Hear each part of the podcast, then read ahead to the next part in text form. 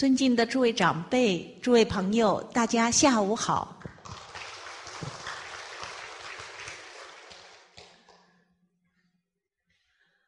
我们继续来啊看这个《论语》当中的这段话。刚才我们讲到“恭而无礼则劳”，啊，“胜而无礼则喜”，“喜”是畏惧的意思；“勇而无礼则乱”。啊，勇敢而无礼呢，就会乱。接下来，直而无礼则绞。一个人很直，但是一个人很直好不好？很好，直率。但是，假如失去礼节的话呢，这个绞呢，就是对人呢会产生一种伤害，哎，一种杀伤力啊，就会一句话说完，哇，别人。很难过，我们自己还不知道。啊，透过这一段话，我们就了解到哈，您看，恭慎勇直是好的美德，但没有以礼节之，就变成缺点了。所以礼就是告诉我们尺度和分寸，不可以过，也不可以不及。比方说，呃，孔老夫子有个学生叫子路。子路呢，就问老师一个问题，说：“闻思行诸？”就是说，听到一个道理，我要不要赶快去做、去行动？孔老夫子就说：“你听到一个道理，马上就去做，意思就是说太莽撞了。你家里还有父亲，还有兄弟，怎么可以都不去考虑他们的存在？你要考虑呀。”接下来呢，又有一个学生，子路就出去了，又进来一个学生，叫冉有。冉有也问老师这个问题，说：“闻思行诸？”孔老夫子说：“你听到一个道理，要赶快去做，不要想前想后了，不要深思熟虑想那么久，立即就去做。”完了，这个学生又出去了。旁边一个学生叫龚西华，他就看得懵了，很纳闷儿。哎，两个学生都问一个问题，可是老师的回答却不一样。啊，孔老夫子懂得因材施教，因为子路性格就是很勇敢、勇猛。因为勇敢勇猛，往往可能考虑问题就不够全面周详，可能那个行为一出去啊，就会乱了方寸。那恰巧这个燃油呢，什么事情可能别人都做完回来了？我举例哈，当然我们不能去评价夫子的这些弟子们，就是生活中我们看到。哦，人家可能这件事都做完回来了，他还在那里考虑，啊，拿捏不定主意，有没有？啊，思前想后，没有去做。所以说呢，夫子就面对冉有这样的性格，就说要赶快去做。那龚西华就会疑惑：为什么问的问题一样，回答却不一样？您看这里是不是就告诉了我们这样一个道理呢？所以我们学圣贤教育。道德仁义一定要学礼，没有学礼，我们做事情、处事待人接物，我们就非常缺乏应对进退的这种分寸和尺度，可能就会造成人际关系的不和、失误，可能就会带给别人压力、啊麻烦甚至伤害。啊，往往都是好心办坏事，会不会？哎，所以你看，我们这样了解了，就学理多么重要。哎，就是让我们要人情练达。哎，人情练达皆文章，事事洞明即学问。这个就是大学问，需要我们一生去下功夫去努力。不是我们这么一听了一堂课，可能我们就懂了。我们要在日常生活中去关照、去磨练，待人处事接物，情理法圆融，你时时懂得拿捏那个分寸，哎，我们的人际关系就会和谐，就会圆满。我们就不会很懊恼，往往觉得我的存心也不错呀，哎，我做的这件事也是对人有利的呀，为什么会产生这样一个结果？嗯，这就是不懂理、不知理所造成的原因。所以，透过我们不断去深入，我们就知道学理是太有必要了啊。那我们再继续来看呢，教训正俗，非礼不备。教训是家庭教育，正俗是社会教育。家庭教育、社会教育，假如没有礼的话，他就不能够这个完备不周详。您看，我们家庭教育教什么？同门须知，哦，《弟子规》啊，养正仪规里面的这些同盟养正的内容。啊，包括朱子之家格言，我们周一在学的《了凡四训》《颜氏家训》，我们看看里面的内容，是不是都在教我们礼呀？哎，都在教礼。那社会教育呢？哎，也是要这个六德、六正、六义的学问，您看都要以礼来去完成。失掉了礼，这些教育也不圆满。歌舞戏剧都是表达伦理道德的内容，但是都要以礼的尺度、礼的方式呢来去呈现和完成。再来呢，这个纷争辩讼，人与人产生了纷争啊，辩讼都是利害。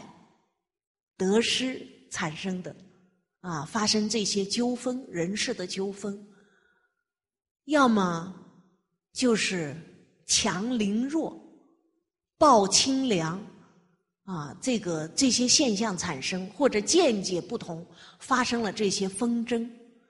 假如没有理把它作为标准，您看呢，我们就很难去判决。你就不知道什么是是，什么是非，啊，什么是对，什么是错，什么是善，什么是恶，我们就没有这样一个是非标准，就很难判决。所以礼呢，就制定了这样一个标准，啊，让我们懂得了是非善恶好坏，而这个标准一定是符合道义。为什么叫礼义？礼义。哎，礼和义往往都连在一起，它一定是符合道义、符合道德。那再接下来呢？我们看，嗯，君臣上下、父子兄弟，非礼不定。这个“定”呢，就是君臣上下、父子兄弟的关系，要定出他的尊卑长幼。我们说。这个天尊地卑，乾坤定矣。天高为尊，地呢很矮为卑，所以呢定了乾坤。啊，天尊地卑，乾坤定矣，卑高以成贵贱位矣。那这样定下来呢，我们就明白了，这个谦呢代表什么？代表一种领导力，所以它为尊。这个坤呢，代表柔顺，它具有一种柔顺的力量，所以呢，它代表的是服从。所以它代表的是悲。用这个天地来譬喻呢，其实呢不是譬喻了，也就是我们人类的这个秩序，还有我们定出的尊卑长幼的秩序。它是借由效法天地，礼本于天，小于地，都是按着天地自然的法则来定了我们人伦的秩秩序。父亲尊，儿子卑；领导尊，下属卑；男尊女卑。这个尊卑啊，不是说我们人格不平等，不是的。是我们处的这个地位。你处在这个位置，他一定有尊有卑。那这个尊卑它是变化的。今天我在家里做父母，儿女是卑，我就是尊；我到了单位，我有领导人，我是卑，领导就是尊。我回到家见到父母，父母是尊，我是卑。我们这个尊卑啊，是在不同的伦理关系当中啊，不断的来变化我们这个角色。我们知道了尊卑的道理、长幼的道理、上下的道理，各守本分，天下就平安；否则就混乱，父不父，子不子，孝道失掉了。啊，做父亲的不知道慈，做儿子的不知道孝。您看，父子有亲就达不到，父子有亲是性德，是爱的源头。因为我们没有遵循尊卑长幼的秩序，尽各自在这个位置上的本分，人伦关系就混乱了，人际关系就产生矛盾了。所以我们常常学圣贤教育呢，我们就要想一想：哎，我这个身份，我的本分应该尽哪些？啊，比方说我们常常挂在嘴上的，就是我们要尽本分，敦伦尽分，贤邪存诚。哎，现在我们就要思考一个问题了：我做妈妈的本分应该是哪些？具体的是要做好哪些事儿，才尽了妈妈的本分？我做父亲的尽本分，哪些是父亲应尽的本分？我们有没有想过？如果我们没有仔细去想呢，我们所有的教诲道理都变成了口头禅，他就不能落实。我做儿女。我要尽哪些孝道的行为才是尽了本分？我们清不清楚？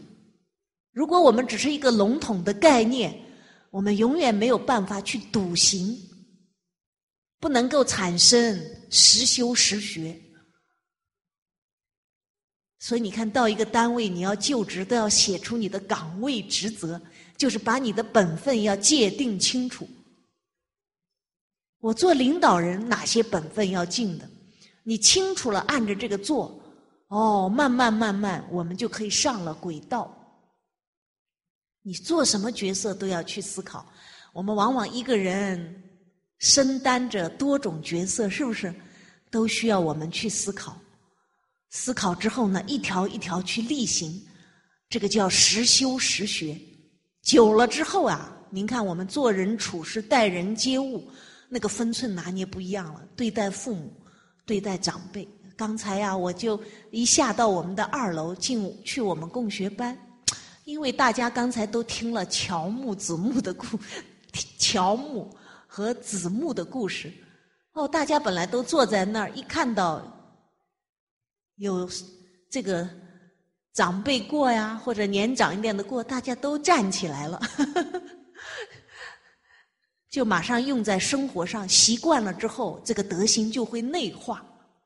所以很多时候，我们学礼，在不同的人伦关系当中，我们要去练，练久了，它就内化成我们的德行，我们的心灵境界就提升。否则，我们学久了，我们会生烦恼。为什么？觉得学了为什么进步这么慢？家人不认可，朋友也不认可，是因为我们学得高，学得大。是因为我们没有脚踏实地啊，去落实，原因就出在这儿。没有脚踏实地去落实是原因，我们没有认真的去深入义理，或者我们没有认真的博学审问、慎思明辨，去好好的反观内省，我应该怎么做？所以，往往我们学东西就会流于一个表层。比较学的肤浅了，这是我们今天学传统文化容易产生的一些流弊啊。所以这里您看呢，他都要定尊卑长幼的这个秩序。如果没有礼，这些定不了的话，都一般大。儿子可以拍父亲的肩膀，可以搂着父亲的脖子，是不是可以叫名字？您看他的恭敬心从此失掉了，这个就很可怕。所以一切的礼都是让我们的德行得到长养，让我们的性德得到彰显。啊，能够降服我们的习气毛病。所以礼不是约束我们，礼是来成就圆满圆满我们的德性。因为礼本乎天性，礼本来就是性德，是我们本身拥有的。再接下来，宦学是师，这个宦是指的做官。我们做官要不要学？要学，做官要学的很多，要亲民，要尊上，啊，要尽忠职守，要忠心耿耿，还要用礼乐教化人民。嗯，可能还要学习六艺。过去的士人都要学六艺，啊，为官一方，教化百姓。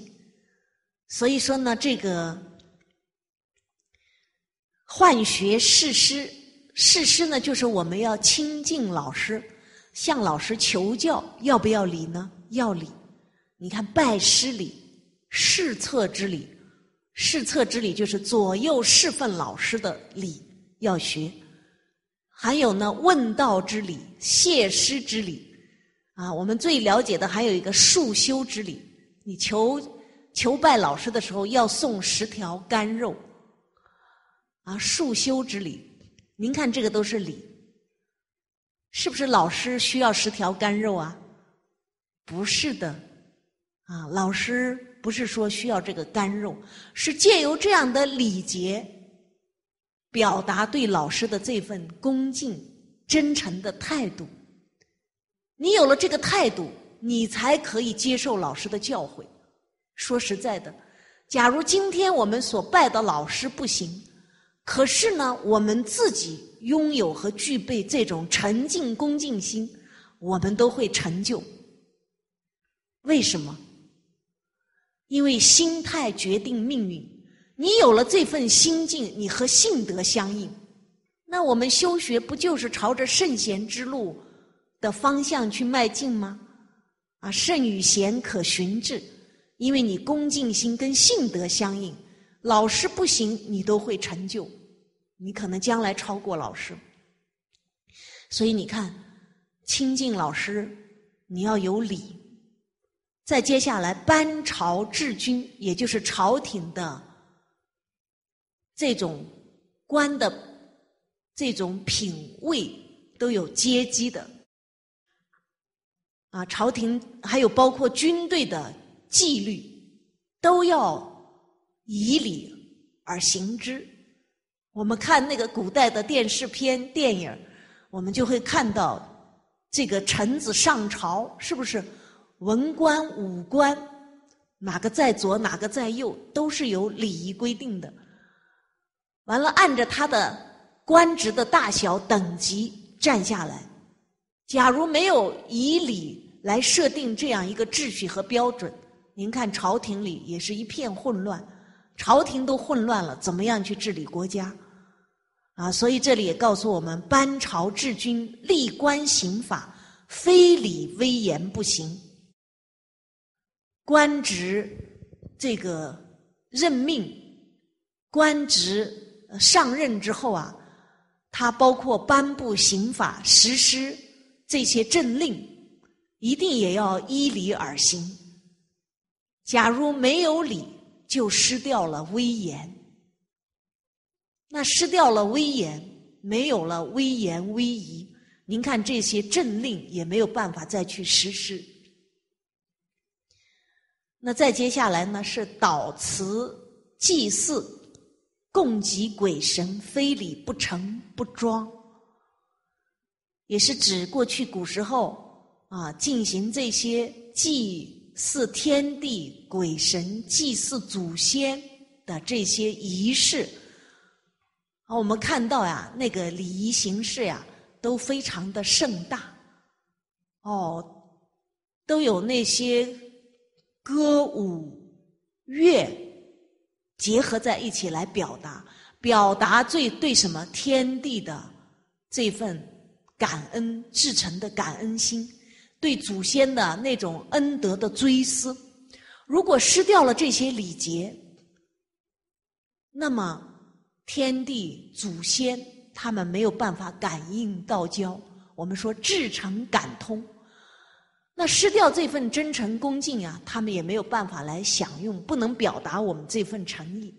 那当我们有这样的一份诚意的时候，鬼神来享这些祭品，他们才能够享用。您看这些礼可不可以废？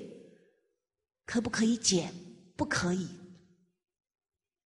你比方说，您看我这里有一些图片，这些祭祖大典，您看是不是都有礼仪的这些表演？程序，您看是不是都有这些五乐来表达人对祖先的这份至诚的恭敬、怀念、追思和感恩？您看在祭孔的时候，啊，这些呢都失掉了哈，我们都需要去学习，还没有机会能够亲临现场，在祭孔的时候。这两天清明节，应该很多地方都有祭祀祖先的礼仪形式和活动。您看，参加一次这样的大型的祭祀活动啊，我们的心灵都会得到一次洗涤和震撼。哎，那个借由礼仪、大型的这种礼仪形式呀，都是一种教化的方式和手段，其目的都是让我们人心向善，人心归于正途，能够。断恶修善，起到这种教化的目的和作用。所以这里有一段话叫“道德非礼不能落实，心性非礼不能修养”。我们谈心性，没有理就变成玄学，啊，看不见摸不着。往往很多人在谈一些修行的问题，你不听还明白一点等你听完你就糊涂了。为什么看不见摸不着，很玄妙？但是它对我们自身修身啊、格物、治心啊、诚意正心有没有帮助呢？好像摸不着头，摸不着尾啊。所以说呢，道德一定要有理才能落实啊。我们今天讲要孝，哎，一定就是《弟子规》：“父母呼，应勿缓。”父母命，行勿懒。您看这样呢，就落实了，是吧？学是非礼，不切实用；事业非礼，不能建立。一个事业，你如果没有理，啊，你这个单位没有规章制度，乱成一团，没有定位、定性，没有一个目标方向，没有建立共识，没有规矩。这个事业就做不起来，社会非礼不能安定。您看，这个社会一定要有理，有交通规则、人行道、机动车道、非机动车道，都要有这些规矩呀。你到银行取钱要一米线，干什么都要排队，都不能有非礼的行为，社会生活才能够保持它的安定。方方面面都有理，国家非礼不能强盛，国家理失掉了，它就不能强盛，因为人民的素质就在下降。啊，我们刚才讲了，饱食暖衣，易居而无教，这个教最重要的是礼教，礼乐教化。在《礼记曲礼》当中也有一段话：“鹦鹉能言，不离飞鸟。”猩猩能言，不离禽兽；今人而无礼，虽能言，不亦禽兽之心乎？猩猩能言，它是动物，不离开它是禽兽；鹦鹉能够说人话，它还是飞鸟。我们今天人无礼，但是会讲话。我们人有人的外表相貌，讲的也是人的话，但是我们失掉了礼，就跟禽兽差不多了，没两样了。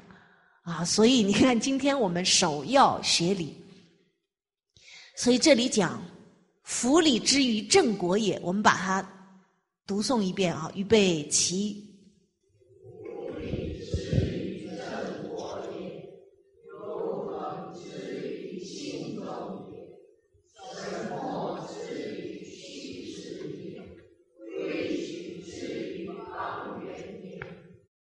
我们讲呢，治理国家，礼就像什么呢？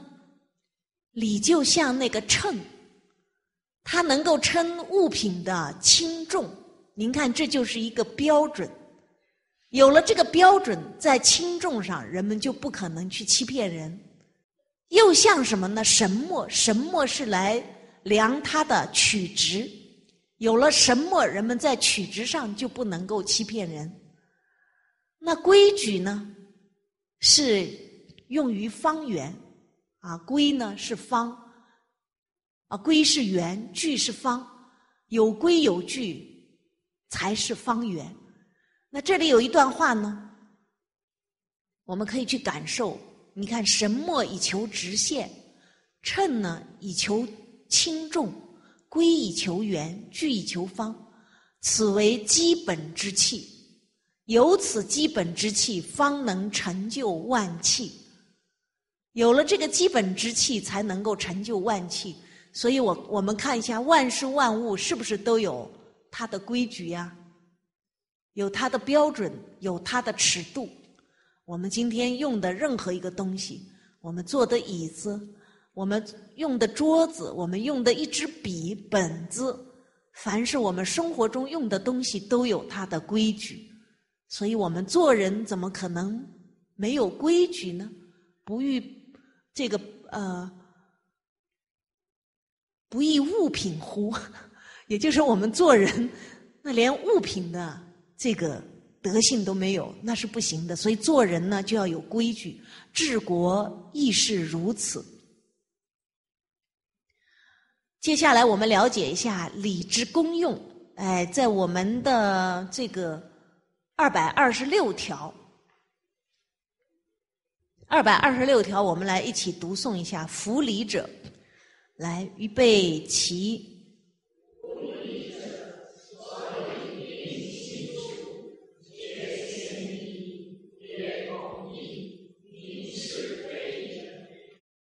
这个礼呢，它的功用呢，其中之一呢，就是它定了亲疏的关系，定了对事情的嫌疑做出了一个规定啊，别同意明是非，我们一条一条的来去理解。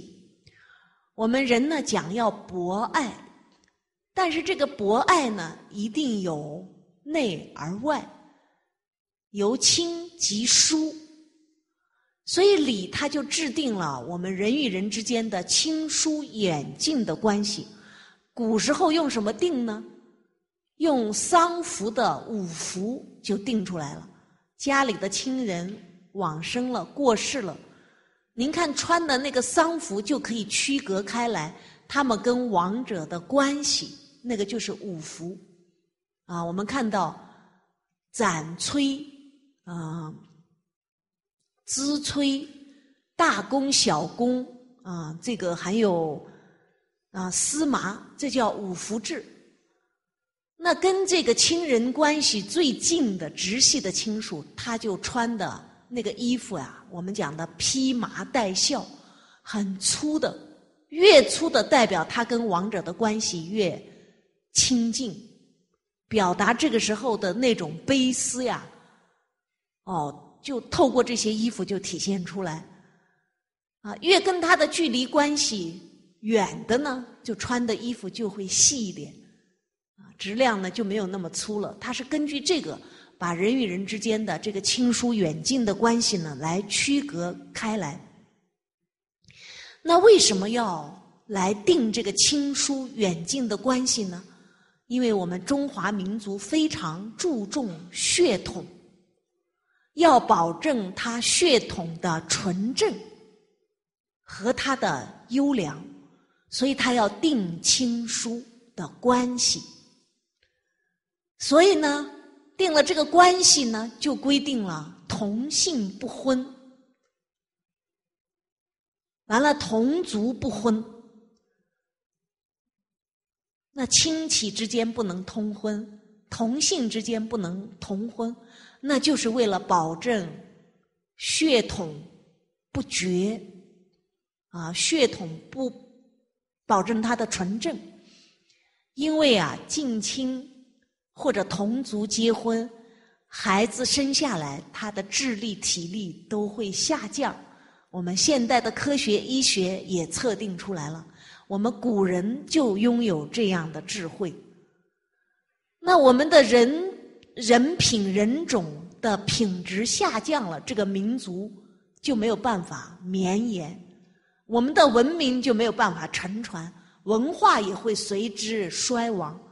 您看，定这些制度不是一个简简单单的。那真的是叫百年、千年、万年大计，所以我们古人他看得非常的长远。所以呢，这个就是血统不可弱。那再来呢，血统不可绝呢，就是嫡子继尊，也就是正妻所生的孩子来继承整个家族的这条血脉，代代这么传下去。那么再来呢是血统不可混，就是异族不婚。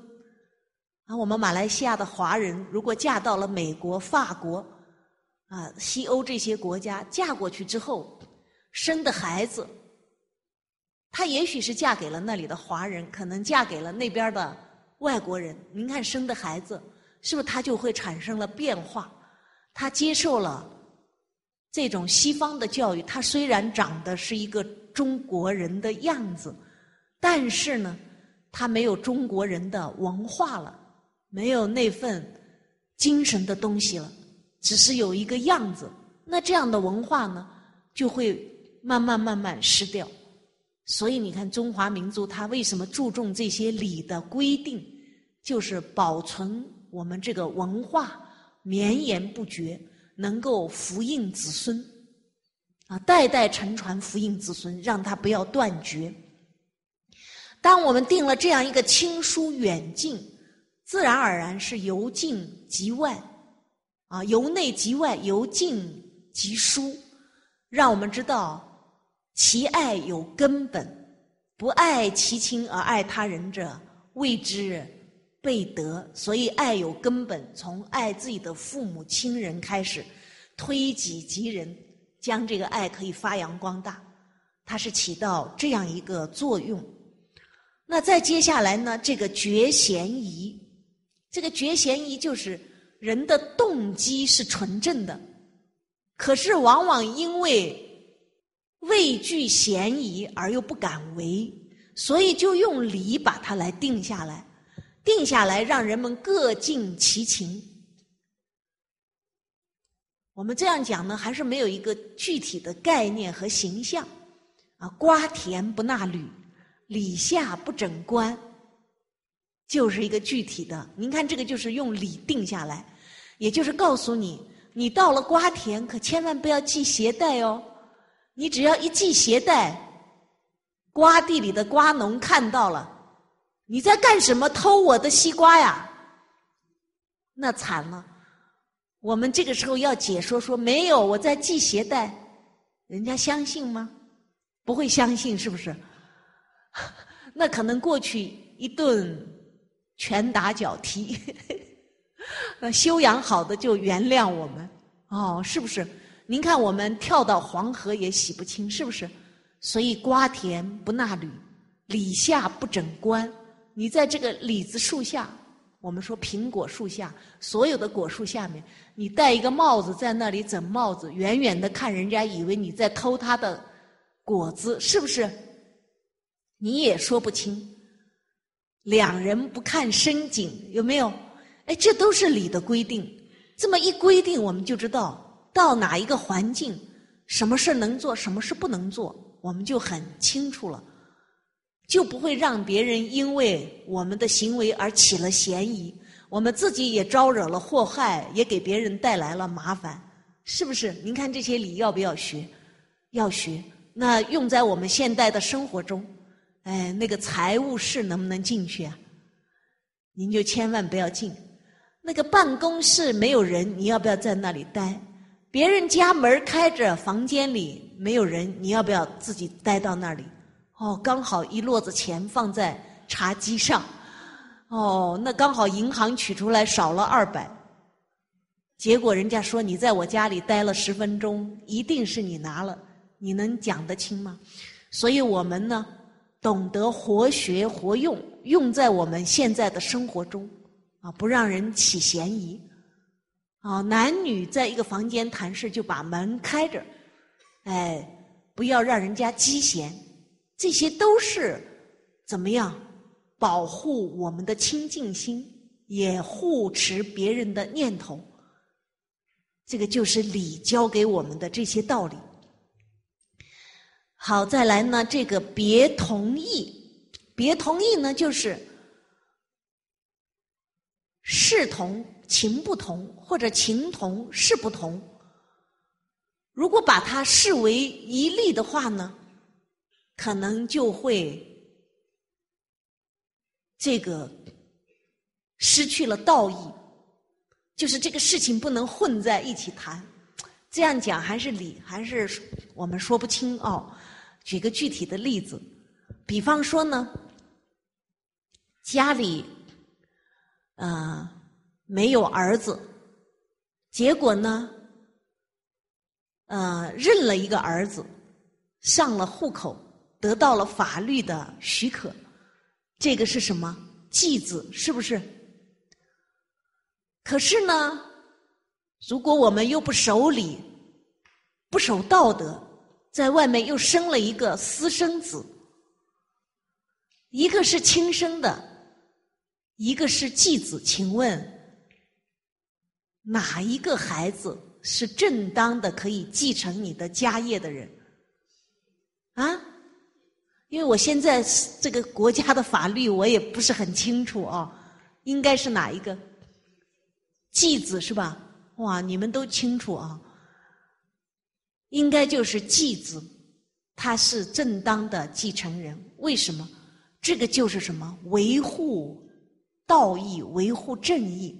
所以古人非常强调正名分，名不正则言不顺，名分正纲常立。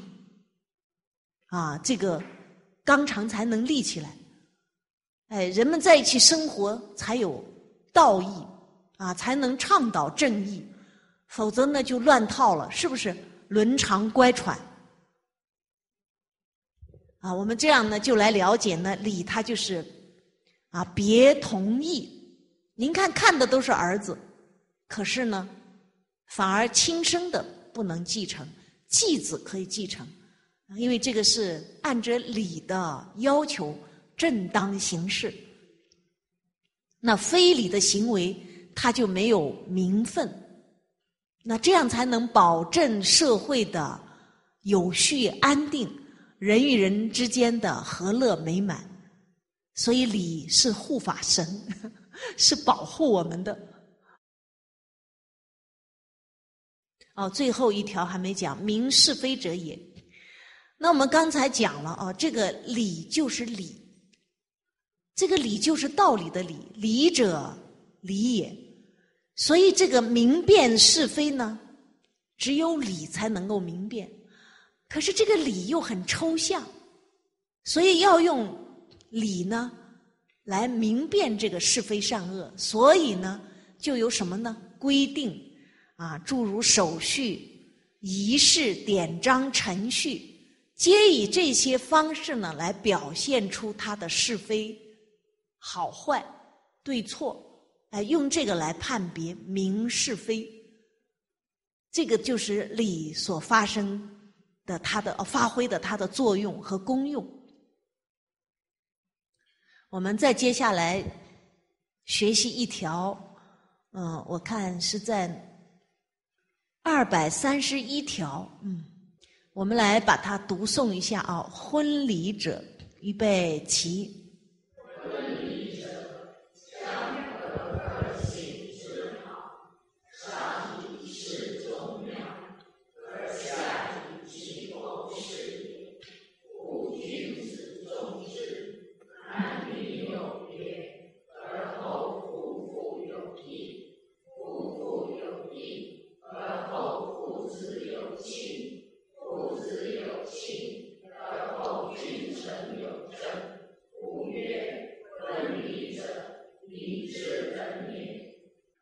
好，我们看婚礼者将合二姓之好。我们中国的古代啊，啊，一个人出生之后，到了二十岁要行冠礼，结婚的时候要行婚礼，一个人离开这个世间的时候要行丧礼，之后呢还有祭礼。那这个邻里乡党。为了体现尊老敬老的这种风尚，又有相迎酒礼；臣子拜见天子，又有朝觐礼；诸侯之间往来，又有聘问之礼。所以古时候人的一生叫礼义人生，一生当中呀，每一年呀。都会参加很多的这些礼仪活动，所以叫礼义之邦啊。那这个婚礼，它告诉我们啊，在《礼记婚义》当中告诉我们，婚礼的目的和意义是要和二姓之好，两个不同的姓氏合合在一起。合在一起的目的是为了什么呢？不是为了你好我好。两情相悦，过这种小家庭两个人世界的生活，啊，不是去追求什么浪漫的生活。在古时候给我们讲的很清楚，是上要是宗庙，要祭祀祖先，追思祖先的恩德；下呢是要这个。要绵延后代，这个传宗接代，要教化子孙，让他们能够时时记住祖先的教诲，把祖先的家道、家风、家规、家业能够代代承传下去，绵延不绝。您看。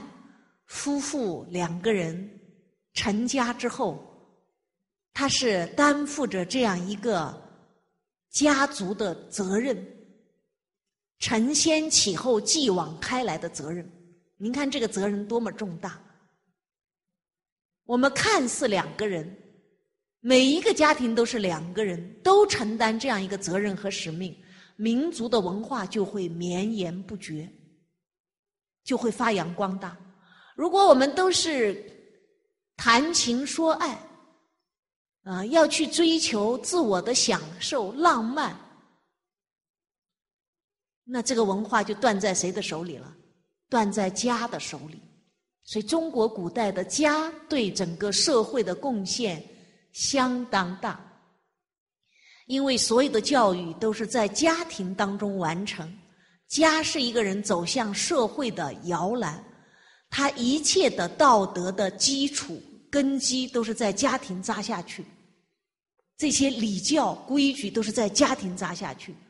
那中国古代的大家庭，一般都是五代同堂，多则上千人，少则也一两百、两三百人。所以那个时候齐家齐的是这个大家，家齐国治，因为每一个家庭。都那么和睦，上百口、上千人和睦相处，自然而然社会就安定。所以过去做官的很轻松，天天作诗啊，写书，是不是？可以走访名山大川。为什么？家庭承担了所有的这样一个教化的责任，把一个。可以说，呃，一个孩子培养成一个完全符合社会需要的人才，送到社会，送给国家，他就能够承担社会国家的一份责任。您看，民族就兴旺了。现在我们三口之家也没有办法和睦，是不是？因为这个家道失掉了。嗯，因为我们都是。以发财为主，以利为利，啊，一切向前看。您看这个就很麻烦了哈。所以说呢，我们看到婚婚姻呀是有这样的作用，所以过去的古圣先哲、古圣君王，他们非常重视婚礼。重视婚礼是因为男女有别，而后夫妇就会有义。男女在家庭的分工不同，各尽他的本分，就是刚才我讲的，明了了自己的本分。那过去古人是男耕女织，一个承担家庭经济的责任，那女性反过来专注于相夫教子，把一个后代。培养好，那对国家的贡献相当大。那男女有别，各尽其本分之后呢？夫妇呀，相处和睦，相处有道义，啊，承担应该尽的本分。夫妇有义，和睦相处，自然儿女在这样一个温馨的家庭成长，人格就健全。自然而然，儿女跟父母的关系就会特别的亲密，特别的亲爱，父子就有亲，不会有今天所谓的叛逆，是不是？叛逆期，因为他是在这样一个温暖的家庭成长，所以他的内心人格都非常健康。那父子有亲。就是他的性德一直能够得到一个保持啊，让他最纯净纯善的那份性德呀，能够保持下来。那有这份亲爱，他到了单位去工作，无论做君还是做臣，因为有跟父子互动的这些礼，养成了他对父亲的那份尊敬、那份敬爱。所以呢，自然而然，他到了单位就会去尊敬他的领导，啊，领导也会懂得爱护他的属下，所以君臣就有正。那我们刚才讲到呢，这个定亲书、决嫌疑、别同意、明是非。其实这个其中啊，我们讲到这个嫌疑的时候啊，我们刚才讲到为什么父子会亲，父亲为什么能够在家庭有这样的一份尊严，是因为也有礼的规定啊。比方说呢，这个祖可以弄孙，父不可以弄子。什么意思呢？就是爷爷可以跟孙子承欢膝下，可以享受那份天伦之乐，哎，可以在那里玩耍。但是做父亲的跟儿子就不可以，为什么？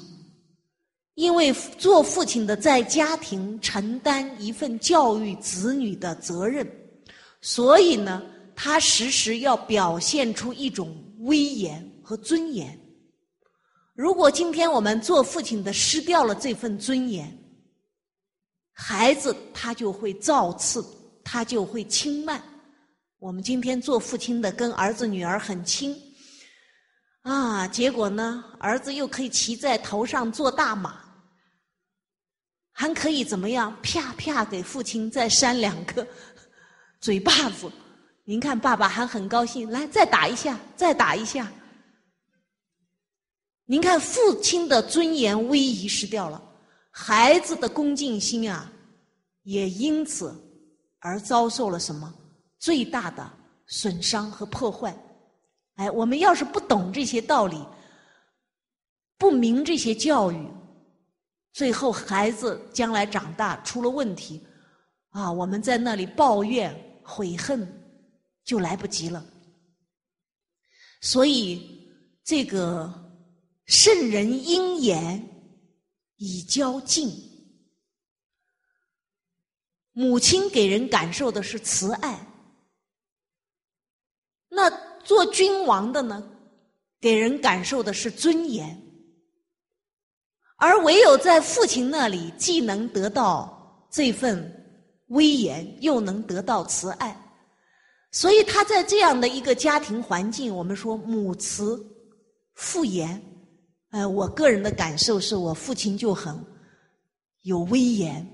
我们从小家里的孩子看到父亲都怕，母亲就很慈祥善良。哎，一个人生在这样的家庭，您看他都学到了，学到了慈爱，学到了柔顺，又学到了那份尊严，他的人格才会健全，他的品德才会全面。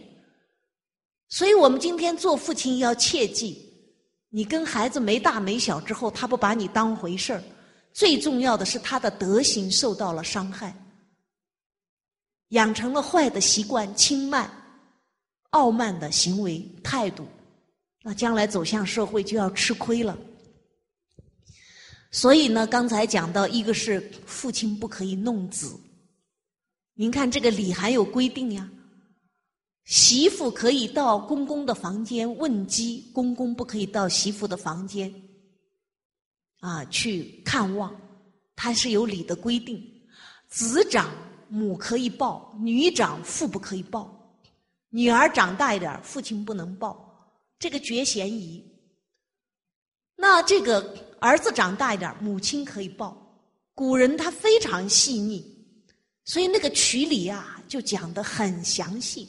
为什么叫曲礼？曲曲折折，委婉曲折，很细碎。因为我们人心啊，因为理缘情而生，因为我们人心就很情感丰富，喜怒哀乐、爱恶欲，全都具有。所以呢，这些礼要定的细，我们要去遵循。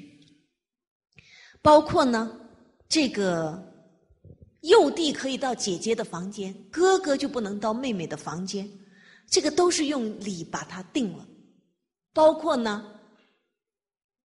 我们都知道呢，过去古人父亲过世呢都要服丧三年，可是老师呢就要新丧三年，所以他要有区别，没有区别，人们就会混淆，哦，就会把这件事搞错了，下错了定论，啊，所以刚才呢，我们讲到为什么一个人他走向了社会，到了。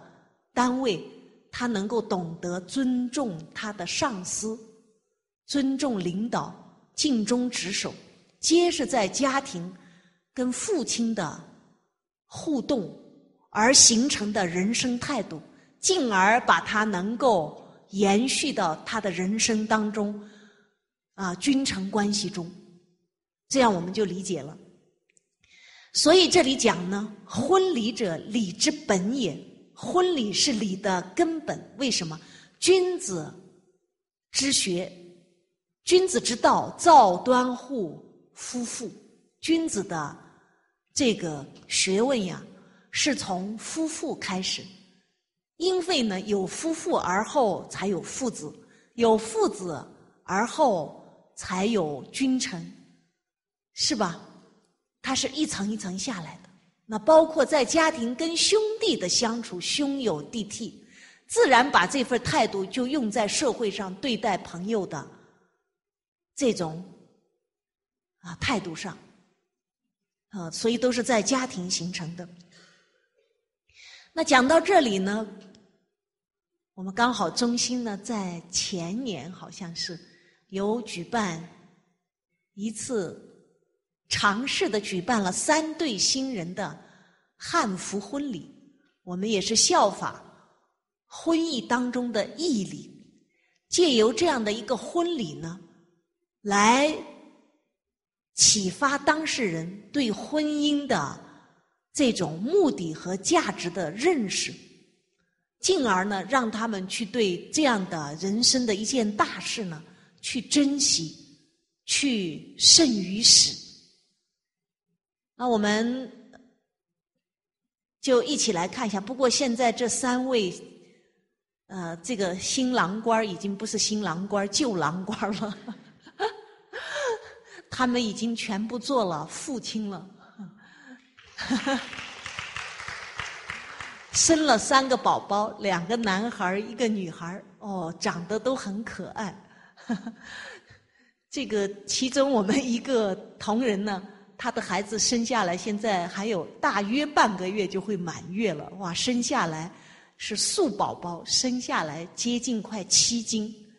哇，我看三五天我去看哦，那个头都可以动，眼睛可以看人，啊，头发长得很好，没有那些。那个也没有跳，也没有那些什么东西在头上长着，很干净，很重。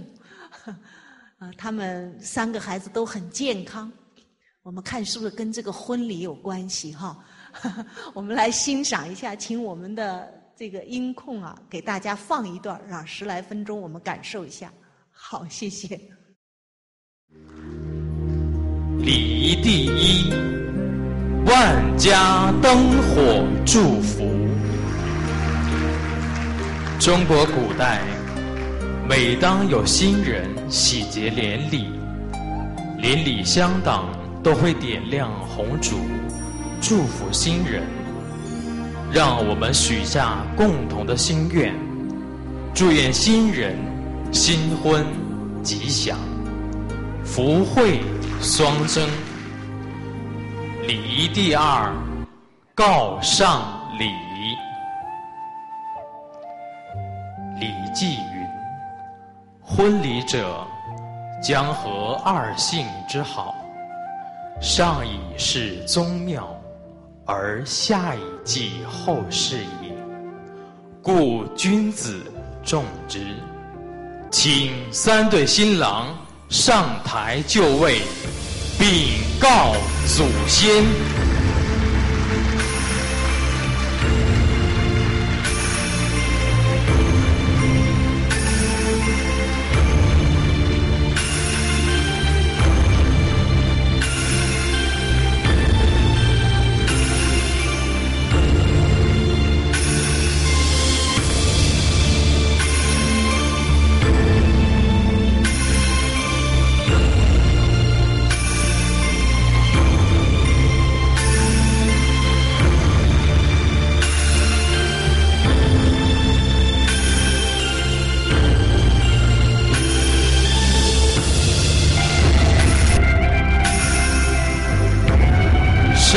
将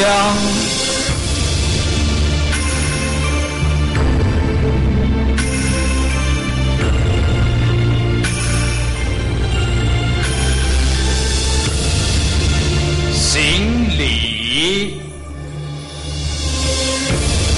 拜。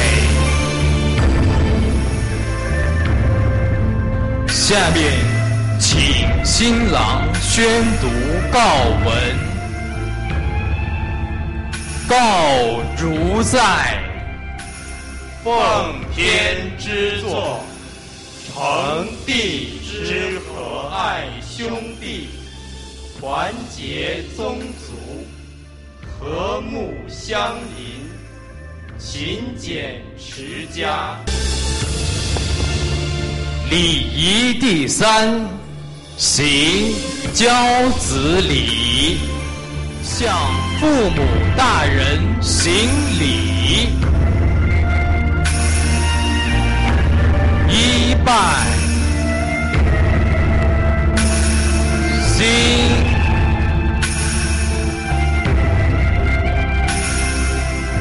请新郎父亲为新郎敬酒。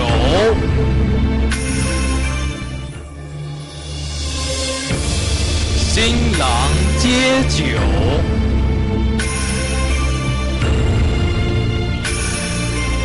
新郎出发迎亲前，父亲教导说：“去迎接你的内助，以继承我们的宗室之事，便立和引导他恭敬从事。”以四续我们先帝的美德，你的言行要有常法。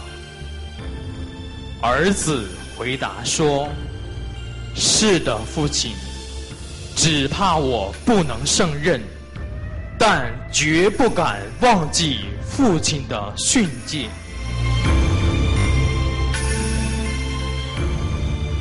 礼仪第四，亲迎礼。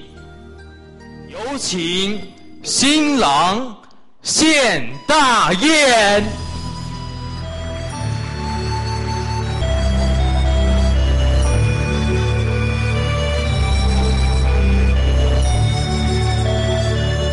大雁顺阴阳往来，是随阳之鸟。妻子应当顺从丈夫，是取自大雁飞行有序之意。婚娶要以长幼定先后，笃厚人伦观念，行礼。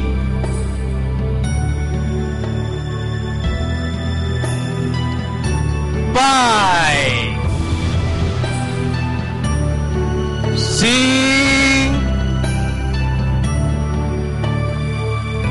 献大宴。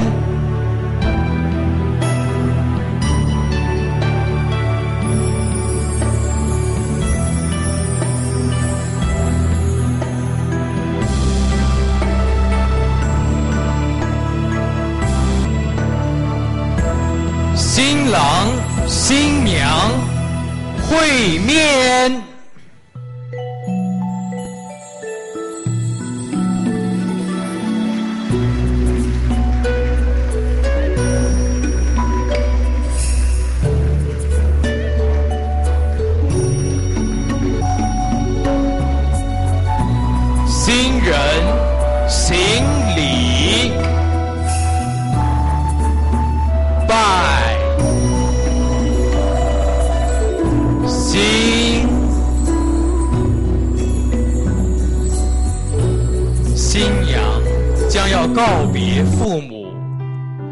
接受父母最后的教诲和叮咛。女儿即将离开家人的诱惑，进入夫家，请父亲母亲嘱托一句终身受用的话：女儿嫁入马家要做个好媳妇，好好孝顺公公婆婆。爸爸妈妈一家和谐，快快乐乐。在娘家孝顺父母，嫁去马家要孝顺家公家婆，要做人家好媳妇，要一家人快快乐乐。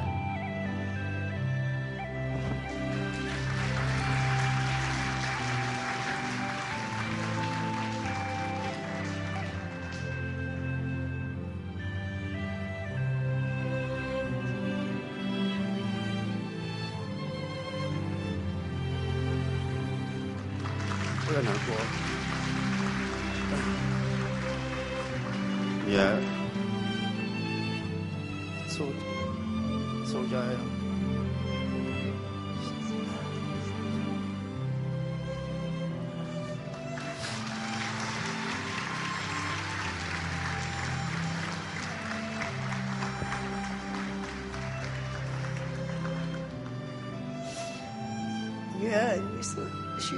文化的到了丁家要做丁家的好媳妇，要孝顺公公公婆婆，把中国文化的精神体现出来，创造一个有传统特色的小家庭，以实际行动来报答老师对你的栽培。记住啊，女儿。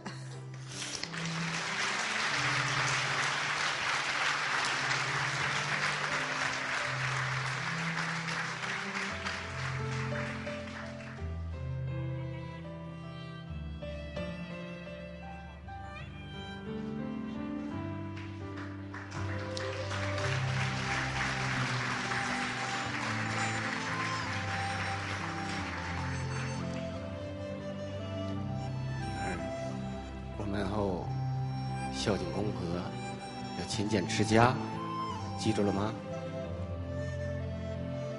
女儿出嫁之后，希望你能够，嗯，孝敬公公婆婆，勤俭持家，相夫教子。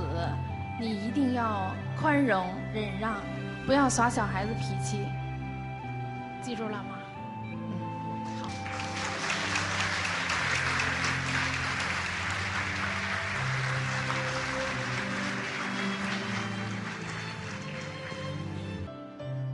父亲将女儿的手交付给新郎。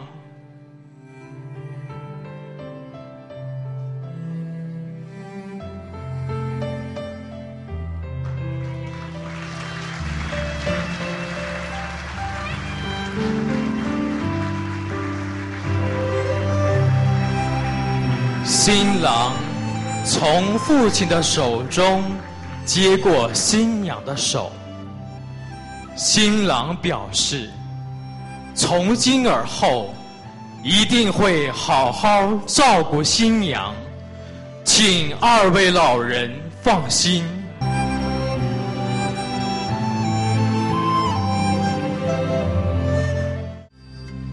礼仪第六，行拜堂礼，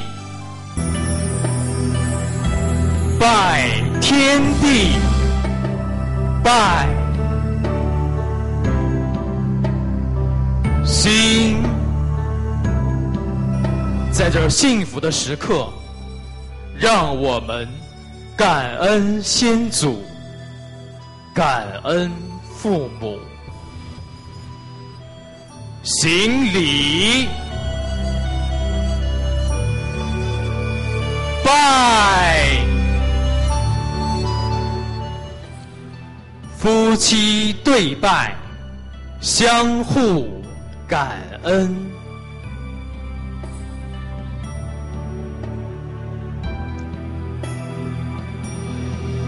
婚姻让我们成为一家人，夫妻一条心，门前黄土变成金。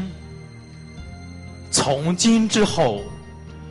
不论贫富，不论贵贱，互敬互爱，白头到老，恩爱永远。行礼，拜，行。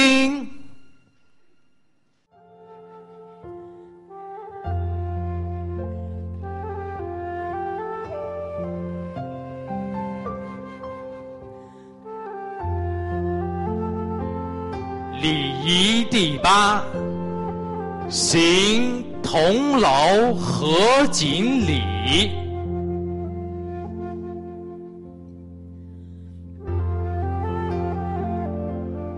古人云：“男女七岁，坐不同席，食不共器。”从今天起。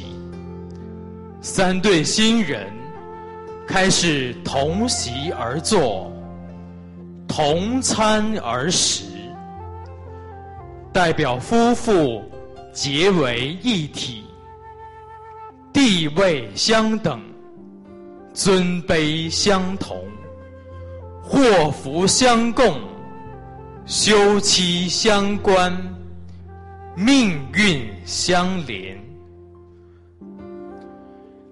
敬锦，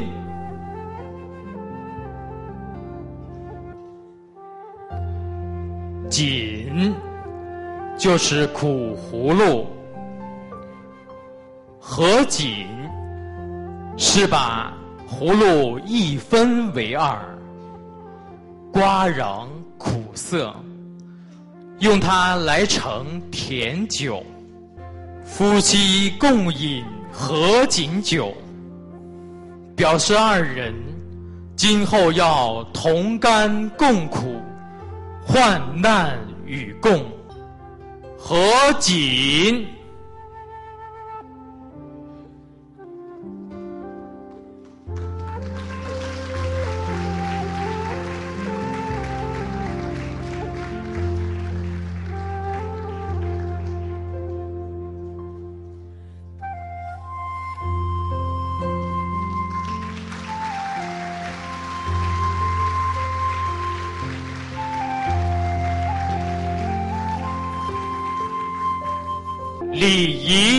九，行结发礼。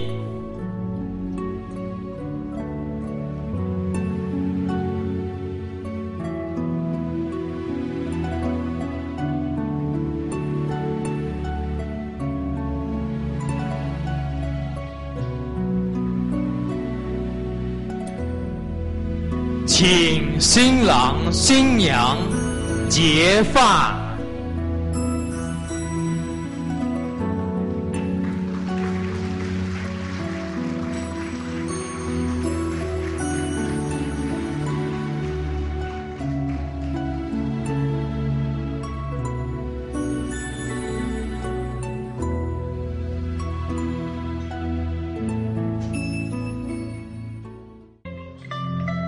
请新郎新娘牵手。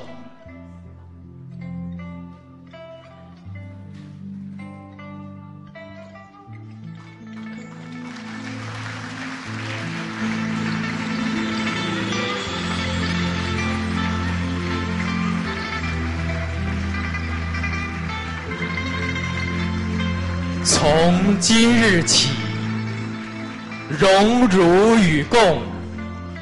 苦乐同当，敦伦尽奋，相助成德。诗曰：死生契阔，与子成悦，执子之手，与子偕老。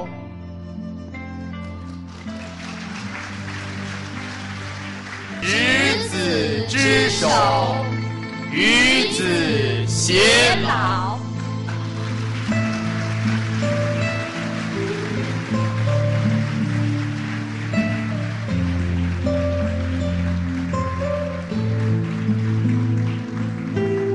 新人婚姻，天地已知，祖先已知。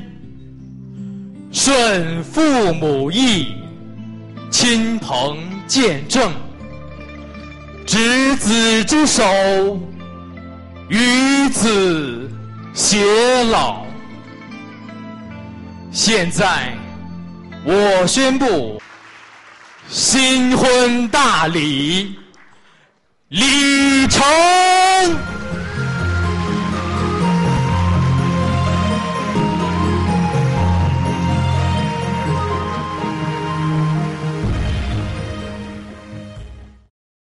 接下来我们该吃喜饼、喜糖了啊！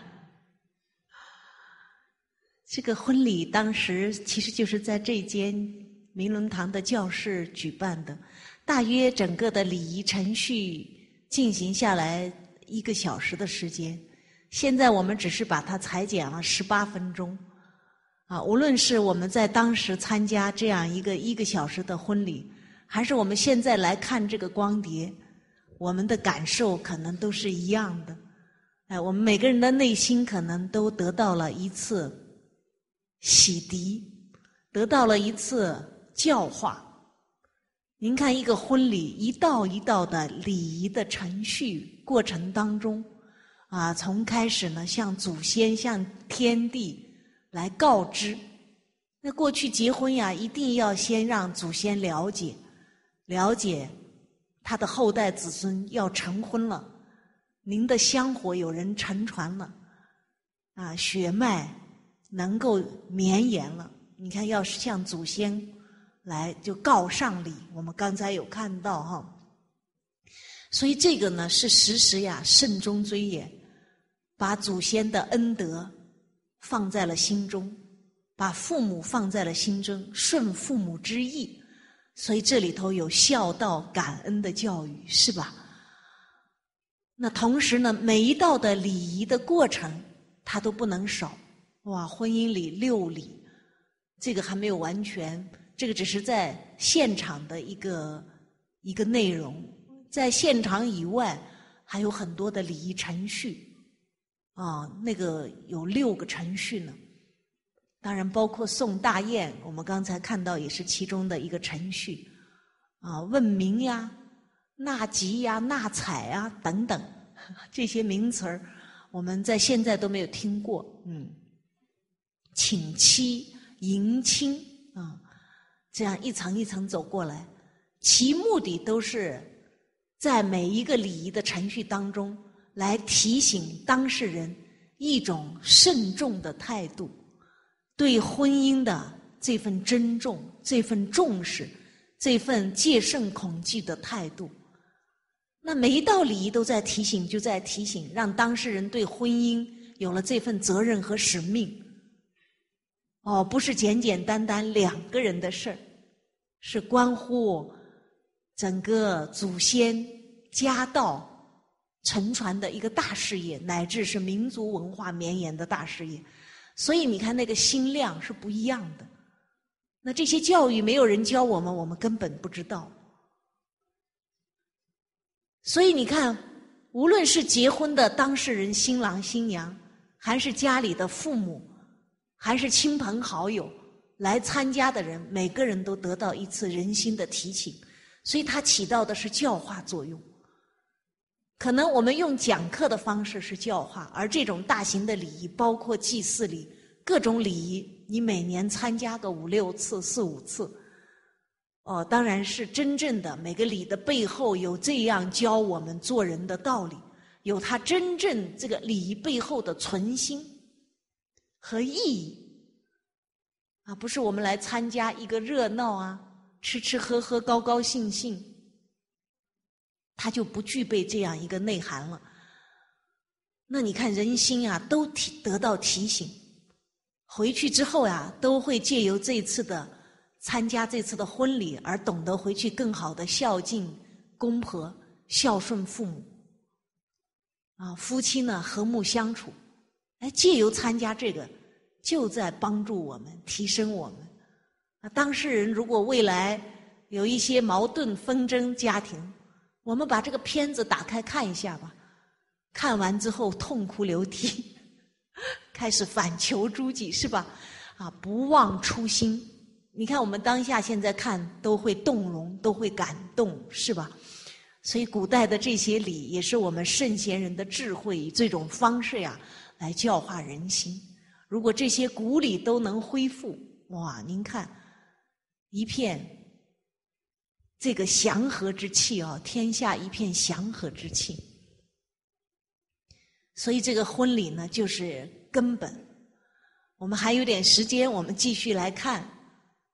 二三二条啊，二百三十二条，我们就来了解每一个礼它背后的内涵和意义。我们把它读诵一遍。故朝觐之礼啊，来预备齐。所以明君臣。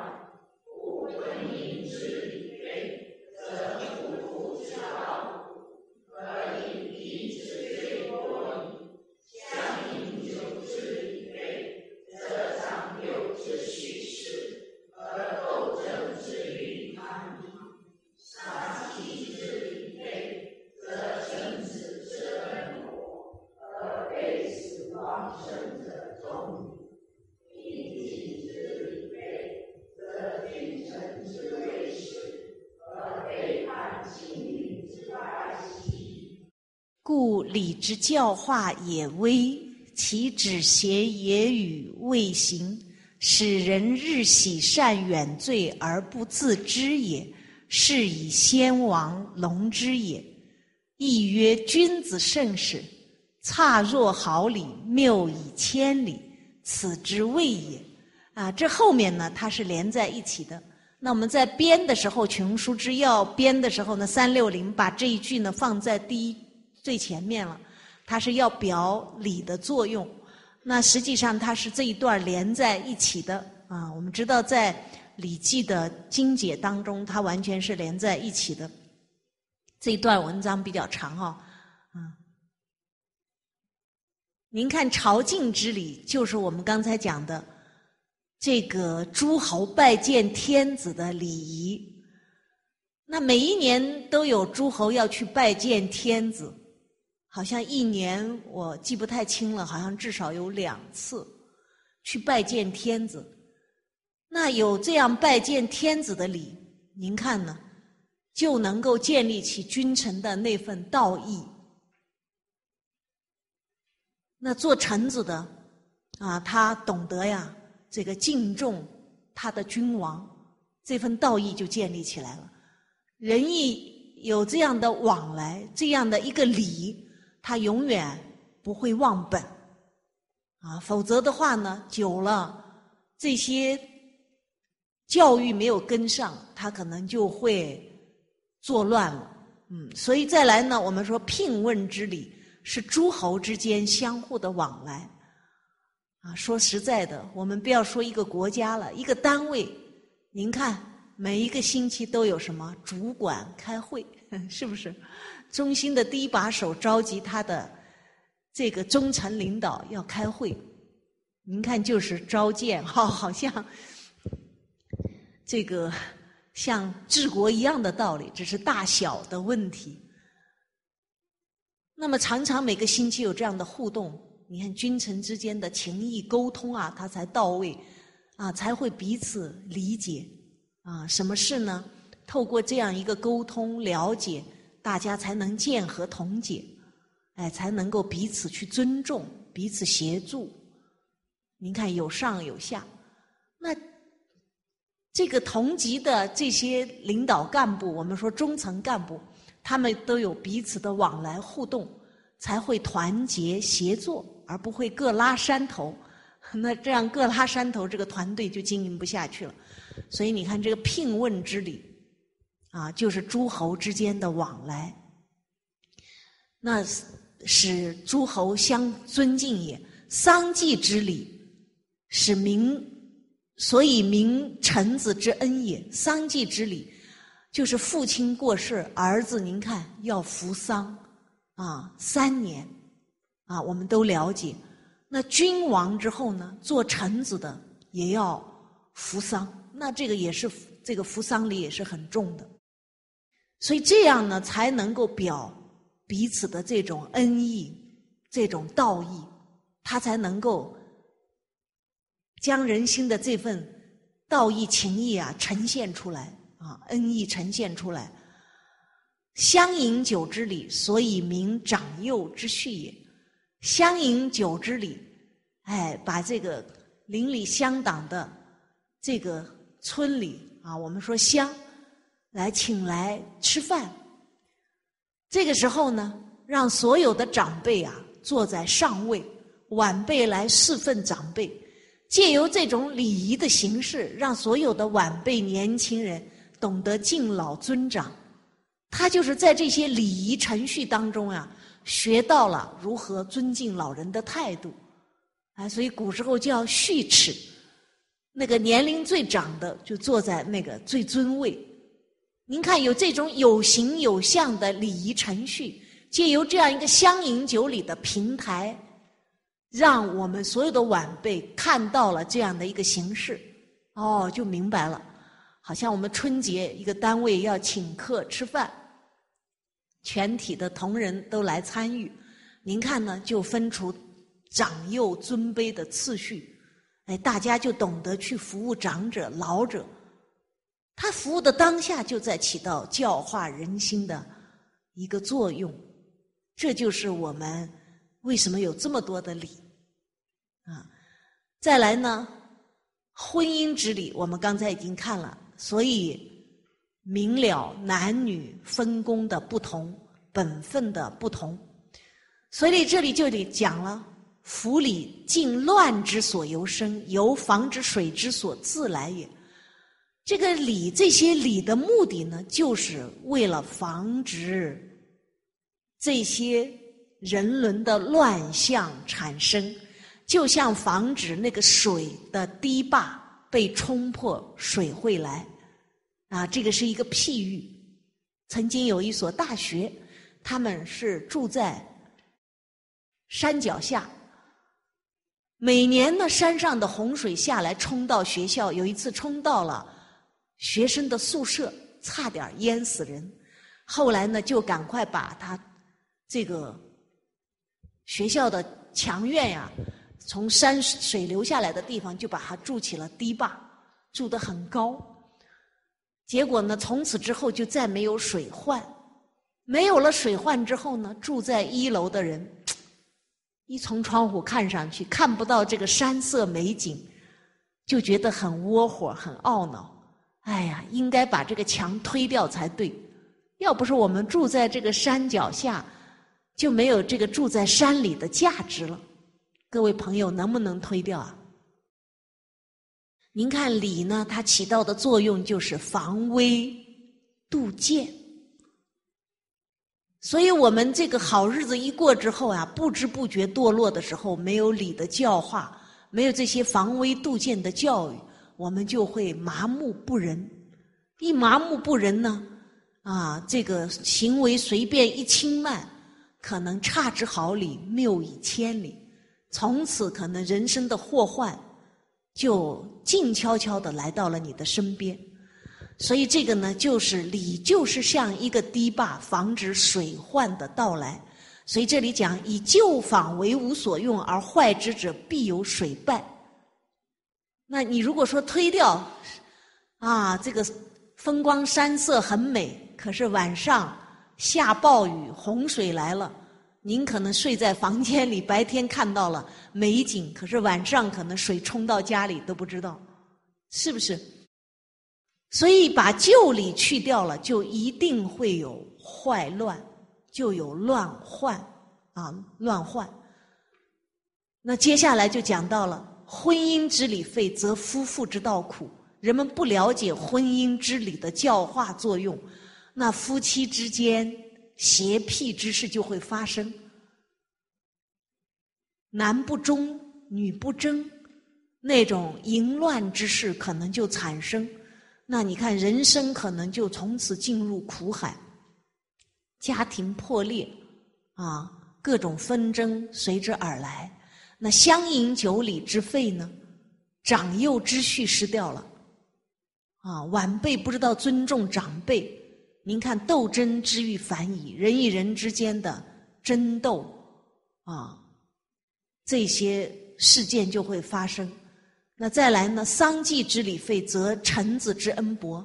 丧祭之礼废了之后，做臣子的、做儿子的都失去了感恩之心，这感恩教育就失掉了。背死忘生者众矣，背叛死者的意愿，忘记生者。给予我们的提醒和教诲，啊，朝觐之礼废，则君臣之位失。朝觐之礼失掉了，你看君臣之位也失掉了。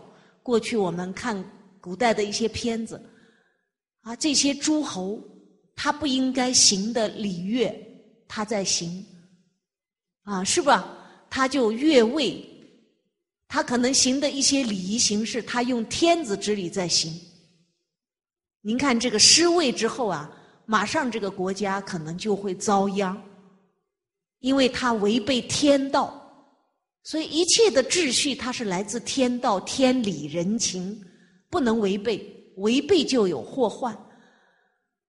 而背叛亲邻啊，这个聘敬之礼废，则君臣之位失，聘礼啊，朝觐礼失掉，背叛亲邻之败其矣。诸侯国之间。没有友好的往来尊重，自然而然开始亲临土地，啊，开始啊发生这些战争，这些祸乱都会发生。所以这里讲，故礼之教化也微，其止邪也与未行。使人日喜散而远罪而不自知也，是以先王龙之也。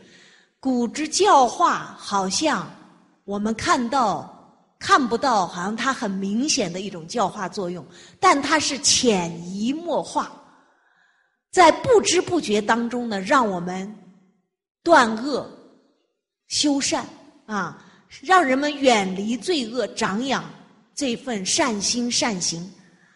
啊，就像一块糖放在水里，不知不觉化了，它就起到这样教化的作用。如果我们不知道理的重要，往往我们就会用法，法很明显，好像解决问题，但是它是末，根本是人心的教化。今天所有社会的现象或者产生的乱象，都是人心出了问题，所以必须用教化才能解决问题。所以，先王古代的这些圣君明王非常重视礼的教化，这个就是伦理道德的教育。所以，《易经》讲“君子慎始，差若毫厘，谬以千里”，就是讲的这个道理。